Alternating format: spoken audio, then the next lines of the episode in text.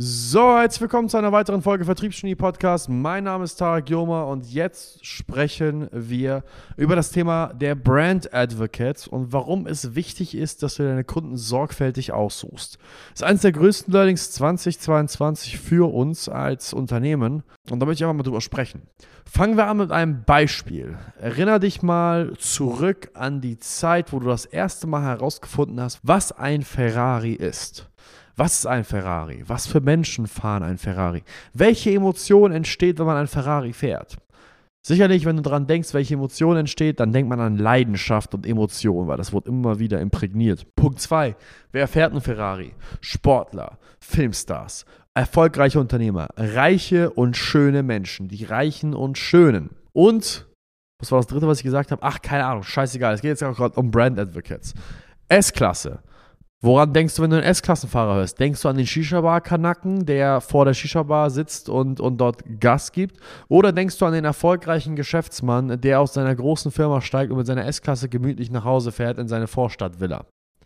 Denkst eher an Zweiteres neuere Entwicklungen in dem Klientel von S-Klassenfahrern, ja, wozu ich wahrscheinlich auch einen kleinen Beitrag geleistet habe, haben dazu geführt, dass man denkt, dass eher die Kanaken S-Klassen fahren. Aber intendiert durch Mercedes ist es tatsächlich, dass der S-Klassenfahrer gesehen wird als ein Mann in fortgeschrittenerem Alter, ja, Anfang 40, Anfang 50, Anfang 60, der ähm, erfolgreich ist, meistens einen Anzug trägt und gut situiert ist in seinem Leben, meistens auch eine hohe Position innerhalb seines Unternehmens hat oder Unternehmensinhaber ist.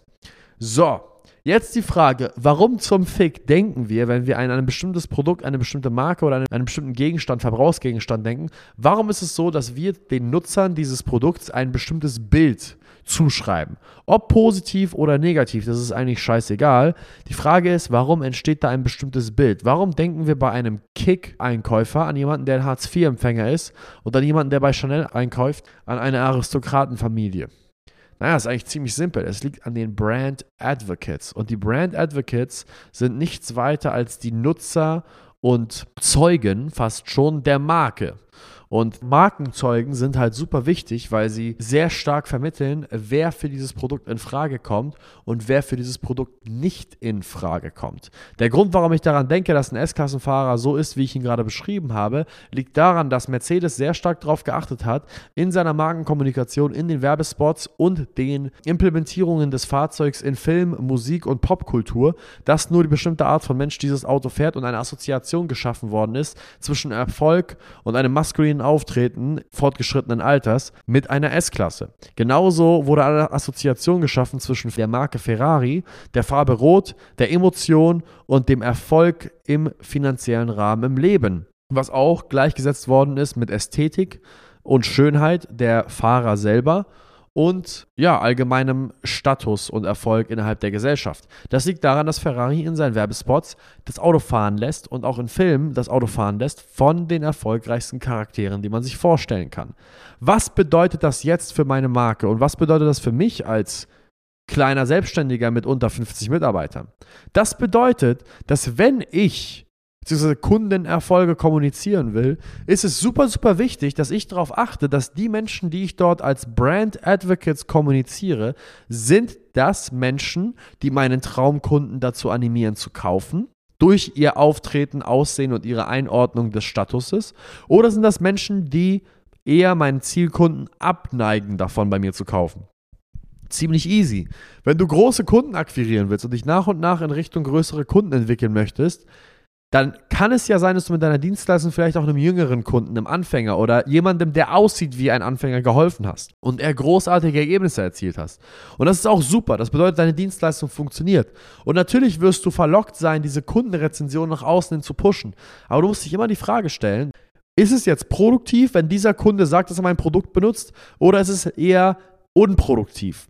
Und was wir als Fehler gemacht haben, ist, wir dachten, wir müssen einfach so viele Testimonials nach außen pushen, wie es geht. Masse, Masse, Masse, Masse, Masse, Masse, Masse. Ja, eine gewisse Anzahl an Testimonials ist sinnvoll.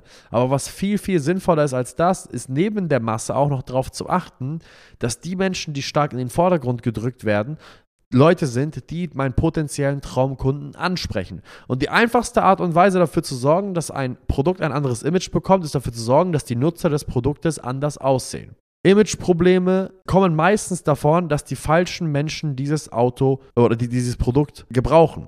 Wenn man sich jetzt einfach mal das Image anschaut von einem Lamborghini oder einem R8, einem Audi R8 für alle Autokenner, einem Audi R8 oder einem Lamborghini Huracan versus das Image eines Porsche 911 oder das Image eines Ferraris, dann schreibt man einem Audi R8 oder einem Lamborghini Huracan eher Proleten zu. Es ist eine Proletenkarre, wo gegen ein Ferrari vielleicht auch noch, aber ein Porsche eher von gut situierten Männern gefahren wird und von, von Frauen, die im Geschäft erfolgreich waren und jetzt am Ende ihrer Karriere sich ein wenig etwas gönnen wollen und in die Situation kommen möchten, jetzt mal ihr hart erarbeitetes Geld in so ein Fahrzeug anzulegen und, und, und Spaß damit zu haben.